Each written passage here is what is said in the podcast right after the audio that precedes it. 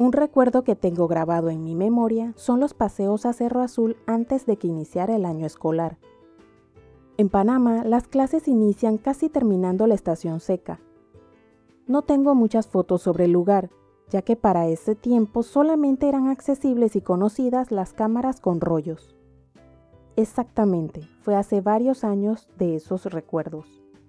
Fotos recientes no tengo porque solamente he vuelto a ir por trabajo, por lo que no fue posible tomar fotos. Además, el lugar ha cambiado muchísimo de cómo era cuando iba. Antes, el lago no tenía nada alrededor, permitiendo dar un paseo junto a él sin problema. La última vez que fui hay tantas construcciones alrededor que poco es lo que se logra ver del lago al menos que uno se baje del carro, pero ya no es igual porque antes se podía hasta hacer un picnic. Era estar tan cerca de la naturaleza que uno olvidaba lo cerca de la ciudad que estaba. En esos años no había tráfico, lo que permitía llegar al lugar sin problema. En la actualidad no es tan sencillo, porque el tráfico hace un poco largo el camino y adicional ya no está tan deshabitado.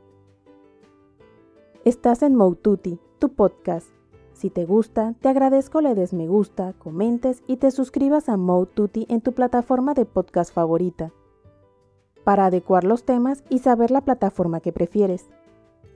Cada día hay más construcciones, lo que en mi opinión es casi un área residencial de tantas casas. El clima se mantiene algo agradable, aunque no igual que unos años antes. Otra diferencia que noté es que el aire no se siente tan puro como recordaba que fue en algún momento. No se puede recorrer completo el lugar, ya que hay muchas áreas cerradas que son complejos residenciales. Mis recuerdos son de un lugar poco habitado, agradable y sin sentirnos en medio de la selva. Porque a pesar de no estar habitado, no se sentía como estar en el interior tampoco. Era esa mezcla extraña, agradable y diferente de ciudad con vegetación sin llegar a exagerar. El aire puro ayudaba a relajarse, para llenar los pulmones de un aire fresco y relajante, sin el ruido de la ciudad ni el estrés o la vida ajetreada, porque era como si se detuviera el tiempo. Cada vez que iba con mi familia, no quería que el día acabara, no solo porque el día siguiente empezaba el colegio, sino por las memorias. Recuerdos que perdurarán en mi memoria, donde sin saberlo era inmensamente feliz. Esas pocas horas, a pesar de la angustia de saber que iniciaba otro año escolar y que no quería ir, me llenaban la esperanza de volver el año siguiente. Porque solamente el paseo se realizaba una vez al año, en especial los años que no se podía ir a otra parte. Era como esa pequeña recompensa para ir motivada a empezar otro año. Algunas veces de las que estuve en época lluviosa, la neblina bajaba tanto que uno no podía ni verse la mano, igual que en las películas.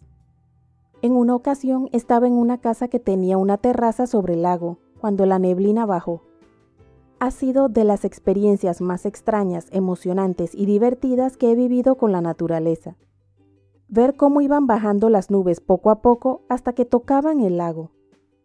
En ese momento no se lograba ver bien nada, ni mis manos que las tenía enfrente. No niego que me dio algo de miedo, porque era la primera vez que estaba entre las nubes, por decirlo de alguna manera. No duró mucho la experiencia, pero fue increíble y quedó grabado en mi memoria, como una vivencia que parecía que estaba en una película medio de miedo, sin que ocurriera nada peligroso. No tengo cómo explicarlo, porque es una sensación de caminar entre algo más denso que el humo, ya que se sentía algo de resistencia para atravesar la neblina sin limitar la movilidad. La temperatura bajó bastante, mientras duró la neblina que en unos minutos fue desapareciendo volviendo todo a la normalidad, lo que sucedió en un día bastante lluvioso. En la época seca, el paseo incluía un picnic, con comida deliciosa hecha por mi madre para disfrutarla sin necesidad de calentarla. Porque no había microondas para calentarla, así que se preparaba para poder comerla sin problema. Sobre una sábana a orillas del lago, con un sol radiante que no molestaba, no sé si porque la capa de ozono nos protegía o por el clima una brisa suave que ayudaba a relajar aún más, sin llegar a ser tan fuerte porque no se movían los platos. El lugar cambiaba muchísimo cuando el día era soleado, de cuando era invierno y estaba lloviendo. Era como pasar de una película en el campo durante el verano a una película de suspenso en el invierno. Luego de terminar el paseo, al regresar se veían los múltiples colores del atardecer, que hacían aún más mágica la experiencia. Los colores variaban desde un naranja intenso casi rojo hasta los tonos más pasteles. Era tan especial tener un lugar así a pocos minutos del ruido y el estrés de la ciudad. La distancia no ha cambiado, pero el aumento de la población ha hecho que el tráfico lo haga sentir que está más lejos.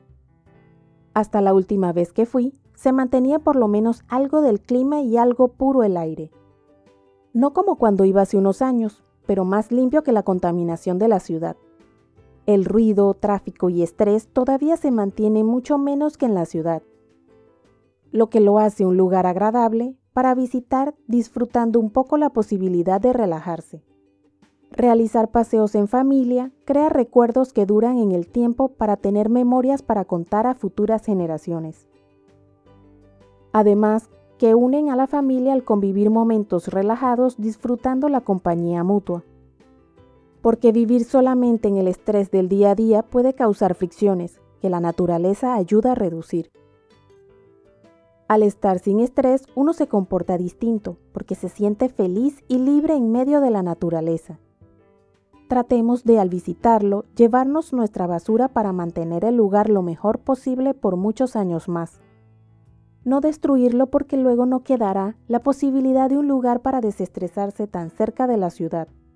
¿Has visitado Cerro Azul en Panamá? ¿O algún otro sitio que permite estar cerca de la ciudad libre de ruido, contaminación y estrés? Puedes mencionarlo en los comentarios o algún otro lugar que te haya permitido experimentar algo parecido. Si te gustó, te agradezco te suscribas a mi podcast Mode Tutti en la plataforma de tu preferencia. Indica que te gusta y deja tus comentarios dentro de la cordialidad, para poder adecuar los temas y saber la plataforma que prefieres. Puedes seguirme en mi blog, moututi.com, en Instagram, Twitter y Facebook como arroba y en mi canal de YouTube Moututi.